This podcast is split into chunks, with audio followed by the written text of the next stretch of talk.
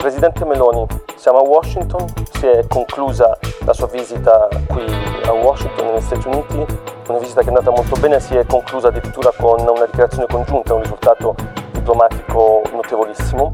Dieci mesi fa però il presidente Biden, il giorno della sua elezione, era stato un po' scettico. Mi dice che cosa è successo in questi dieci mesi per portare a questo risultato? Guardi, è successo banalmente che io ero, diciamo, anticipata una propaganda falsa. Casi un año después de sorprender al mundo y desatar las alarmas al ser elegida como primera ministra italiana, la ultraderechista Giorgia Meloni pasó por Washington en lo que pareció un ritual de aceptación por parte del establishment occidental que alguna vez la miró con recelo. La semana pasada, la líder de los Fratelli d'Italia, que movilizó al movimiento neofascista y que con su encendida retórica había motivado expresiones de preocupación por parte de Joe Biden al llegar al poder, fue bienvenida por el mismo presidente de Estados Unidos en la Casa Blanca para reafirmar los compromisos entre ambos países con la OTAN y en apoyo a Ucrania.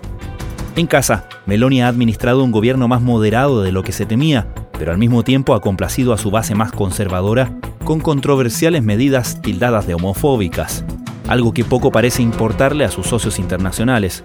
En Europa, Meloni ha impulsado acuerdos en política migratoria que han concitado apoyos importantes y al mismo tiempo se ha posicionado como un referente de los movimientos derechistas del viejo continente, algo que en el resto del espectro político observan con interés.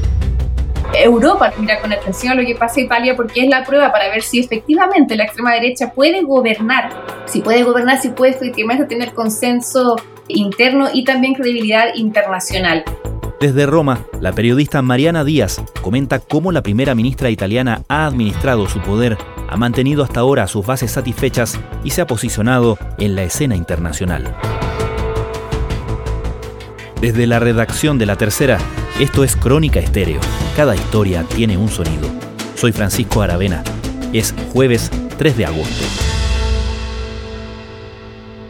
Che aveva raccontato l'ipotesi di un governo a guida centrodestra, a guida Melone, come un disastro sul piano della tenuta dei rapporti internazionali, sul piano della tenuta economica per l'Italia, ¿Cómo podríamos resumir lo que ha sido el gobierno de Giorgia Meloni comparado con lo que se esperaba o lo que algunos temían cuando llegó al poder? Mira, hoy es un buen día para hacer esa pregunta. Hoy, 2 de agosto, porque hoy se celebra aquí en Italia, es el aniversario de la matanza de Bolonia, se conmemora la, matanza de Bolonia, que fue un atentado que mm, se produjo en 1980 en la estación de trenes de Bolonia, en el que murieron 85 personas y hubo centenares de, heridos. Y fue un atentado de, después se supo con las investigaciones de matriz eh, neofascista, ¿ok?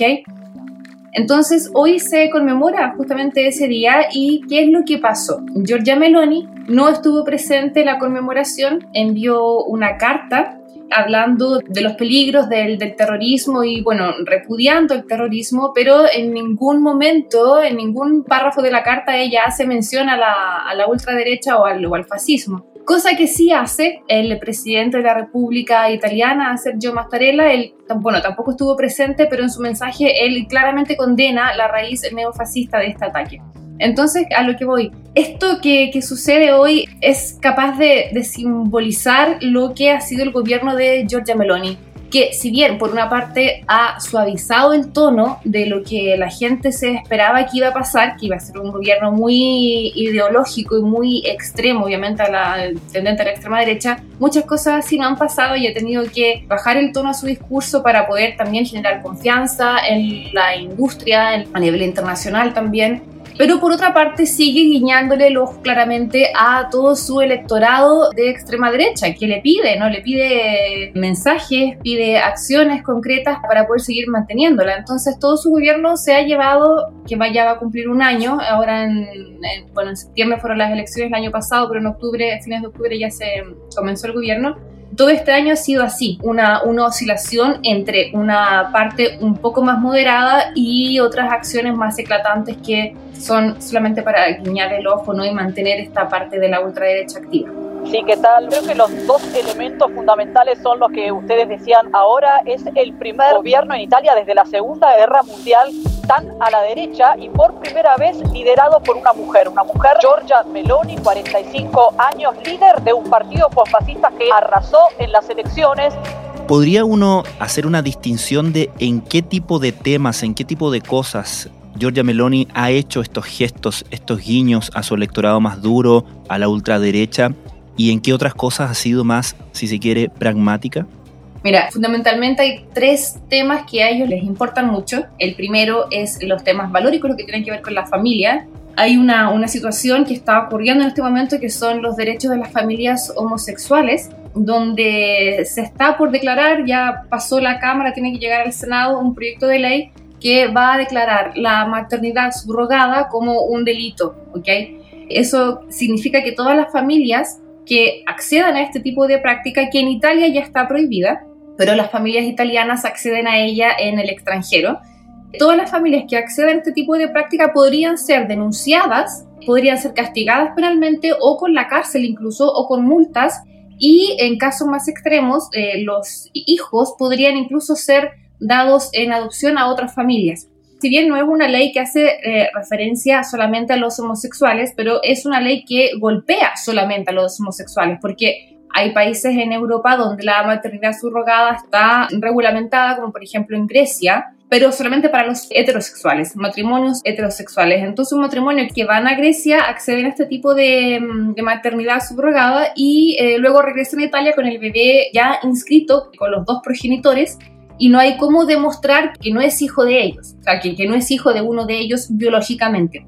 Entonces, eh, son tipos de, maternidad, de, de, de, parejas, de familias que quedan ahí como en el tejido social y no, y no se ven. Obviamente eso no pasa con los homosexuales porque es evidente que biológicamente el menor que nace no es hijo de uno de ellos dos. Entonces, esta ley va a golpear solamente a las personas homosexuales que acceden a la maternidad subrogada en países donde eh, pueden acceder las eh, familias homoparentales, como por ejemplo en Canadá. El gobierno de Giorgia Meloni siempre ha defendido como familia natural la formada por un padre y una madre, y de hecho, hace unos meses decidió bloquear el registro de hijos de parejas del mismo sexo. Una polémica interna italiana podría convertirse pronto en un problema europeo. A los alcaldes de las ciudades italianas se les está impidiendo registrar los certificados certificados de nacimiento de extranjeros cuando los presentan parejas homosexuales. ¿Y qué tipo de oposición ha encontrado una medida como esta en Italia? ¿Qué tan, qué tan robusta, qué tan fuerte es la oposición en estos temas en Italia? A ver, se ha hablado mucho del tema, pero después es un argumento tan complejo que va a tocar diferentes aristas. Entonces es difícil después que la sociedad o que de todas formas los medios de comunicación puedan abarcar en una sola noticia, en un solo programa, por decirlo así, todos los matices que tiene esta problemática. Claro que ha habido una oposición, se ha hablado de que esto no se tiene que hacer porque es justamente una ley discriminatoria porque ataca a una, a una parte de las personas, ataca a las familias homoparentales y deja también sin inscripción en el registro civil, por ejemplo, los menores que nacen a través de este tipo de maternidad por otros. Europa, la Unión Europea también se pronunció, dijo que eso no, bueno, que, que no estaba bien, que tal le tenía que revisar esta ley que se está, que se está estudiando. Pero ¿qué es lo que pasa? Por ejemplo, la ministra para la Igualdad también, que ella dijo en la Feria del Libro de, de Torino, ella dice, tenemos que estar en contra de la maternidad subrogada porque estamos en contra de hacer el cuerpo de las mujeres un objeto, de la venta del cuerpo de las mujeres. Entonces también ahí hay una parte feminista que está con la ministra, pero también es una parte feminista que es más de la parte del centro izquierda italiano, pero que sin embargo se ve de acuerdo en este aspecto, se encuentra de acuerdo con la ministra. Entonces ha sido un tema muy complejo en Italia, pero que finalmente se reduce a golpear, como te digo, a estas familias homoparentales y es un tema profundamente ideológico porque los, los números indican que no son tantas las familias que acceden, familias homosexuales que acceden a la maternidad subrogada, no son tantas como para poder, como para incluso llegar a crear una ley. Serán, no hay una estadística especial, pero habrán dicen que son menos de mil personas. Entonces es un tema absolutamente ideológico. Hay otros temas también que el Giorgia Meloni, de los que habla mucho, que es obviamente la inmigración también, y, y cómo se enfrenta a ese tema. También se enfrenta en un modo ambivalente, porque por una parte ella, digamos que lo está haciendo bien también, porque a nivel internacional está generando pactos, ¿ok? A nivel europeo, con otros países de Europa y también con los países del Mediterráneo, del, eh, Medio Oriente y de Nordáfrica para frenar el flujo de inmigración irregular a través del Mediterráneo, ¿ok? Se están formando pactos para que los países de donde salen los inmigrantes irregulares africanos no dejen que estos pasen y los otros países de Europa para que haya mayor cooperación cuando reciban los migrantes. Entonces, por ejemplo, hace una semana hubo una, una cumbre de 20 países aquí en Roma organizada por Giorgia Meloni para hablar del tema y del que, de la cual salieron diferentes acuerdos. Por otra parte, también Giorgia Meloni van a promover los, lo que se llama el decreto de flujos para que de acá a los próximos tres años entren cerca de 500.000 trabajadores extranjeros de forma regular para que entren a Italia y vayan a, a suplir toda esa parte de falta de, de, mano de obra que hay en, en la industria italiana, que por trabajo que parece un eslogan, pero que los italianos ya no quieren hacer, entonces lo hacen los, los extranjeros. Entonces ahí ella está utilizando también y, y, dándose cuenta que la mano de obra extranjera, que, que los extranjeros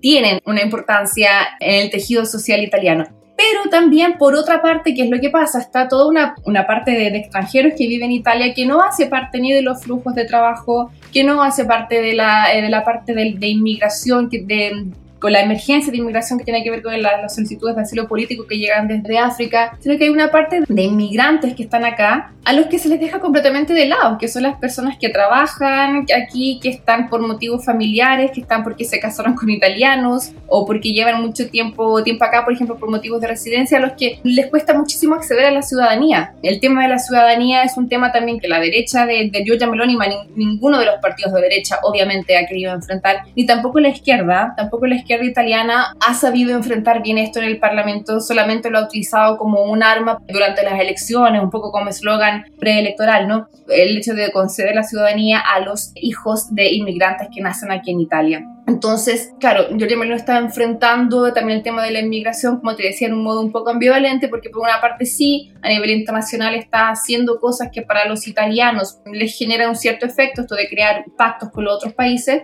pero por otra parte se deja de lado y se hace aún más difícil todo lo que es eh, la parte burocrática para poder acceder, por ejemplo, a la ciudadanía para los extranjeros que ya viven acá de forma regular hace mucho tiempo. Sí a la familia natural, no a los lobbies LGBT, sí a la identidad sexual, no a la ideología de género, sí a la cultura de la vida, no al abismo de la muerte, sí a la universalidad de la cruz, no a la violencia islamista, sí a fronteras seguras, no a la inmigración masiva, sí al trabajo de nuestros ciudadanos, no a las grandes finanzas internacionales. Estás escuchando Crónica Estéreo, el podcast diario de la tercera.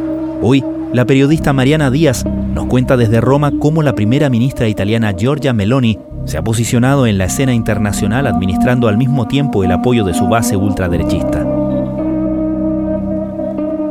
Mariana, la semana pasada Giorgia Meloni estuvo de gira por Washington, se reunió con el presidente Joe Biden en la Casa Blanca, lo que fue motivo de mucha conversación, mucho debate en Estados Unidos bajo la pregunta de si Joe Biden estaba de alguna manera legitimando a una líder de ultraderecha a la que él mismo criticó y manifestó su preocupación, de hecho cuando fue elegida el año pasado.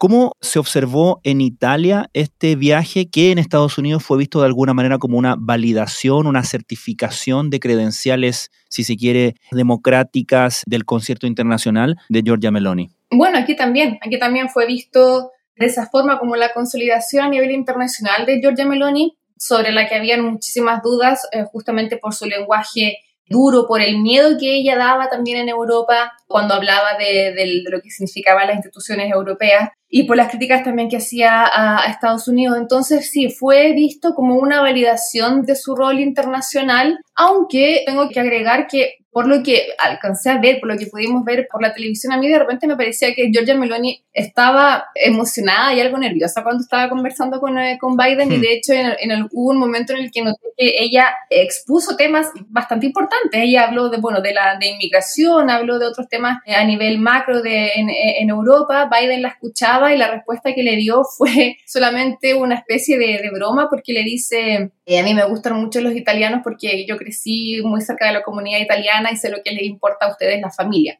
y todos se rieron. Entonces, me pareció que para, para Biden quizás el encuentro fue quizás un poco menos importante, obviamente, de lo que fue para Giorgia Meloni. Thank you. I'm very uh, uh, pleased to be here today to testify the deep friendship that uh, bonds the United States and Italy. I want to thank President Biden for his hospitality and this closeness is based on common values and cultural roots.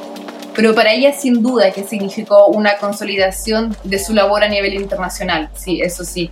Bueno, también los medios aquí lo siguieron eh, con, con extremo interés, obviamente, y también con muy poca crítica, porque esa es otra cosa que hay que subrayar lo que está pasando ahora en Italia, que tenemos dos canales de televisión, que son los canales más importantes, que es Mediaset, que es el grupo que pertenece a Berlusconi, por lo cual ya sabemos que es de derecha, y la, RAI, que es el canal de Estado italiano. Entonces, cuando hay un cambio de gobierno, obviamente se cambian también la dirigencia de la RAI.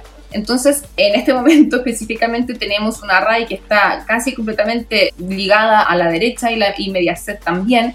Entonces queda muy poco espacio a nivel de televisión para la crítica, de todas formas, para analizar con un ojo un poco más agudo lo que puede hacer Giorgia Meloni. Entonces yo lo que vi, al menos a nivel de noticiero en televisión, fue eso, muy poca crítica y una consolidación obviamente para, para su rol internacional. I think that this event has a particular value and a particular flavor. For we celebrate it while near from here, Ukrainians, President Zelensky impresses the world, showing how difficult can be to band a free people and a sovereign nation. ¿Y qué se puede decir a ese respecto en cuanto al concierto europeo? Como tú mencionabas, había levantado durante la campaña cierta preocupación Giorgia Meloni, ciertas dudas respecto de su compromiso con instituciones como la Unión Europea, eh, incluso eh, se, se, planteó alguna duda respecto de la continuidad del apoyo de Italia al esfuerzo europeo en apoyo a Ucrania en el contexto de la guerra, naturalmente. Eh, ¿Qué ha pasado en esos temas y qué ha pasado en general con el posicionamiento de Giorgia Meloni en Europa?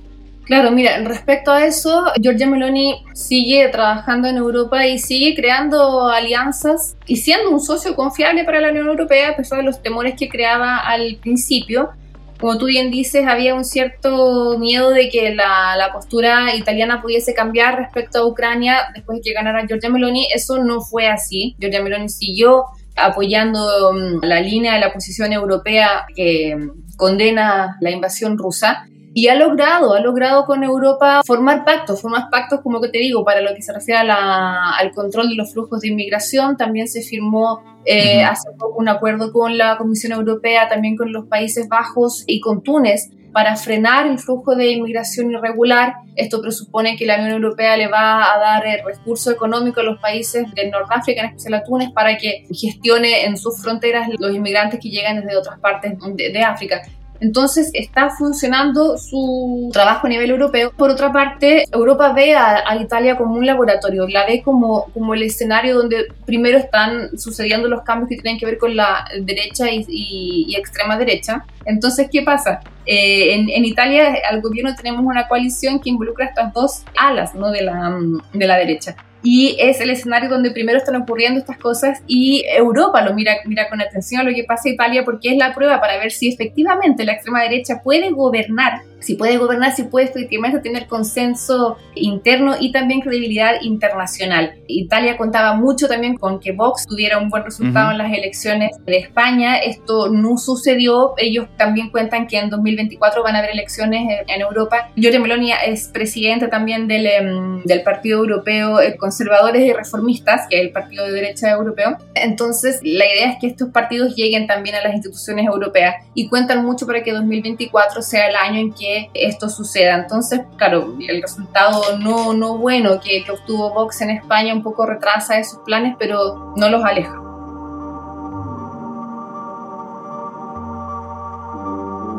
Mariana Díaz, muchísimas gracias por esta conversación. Muchísimas gracias a ti.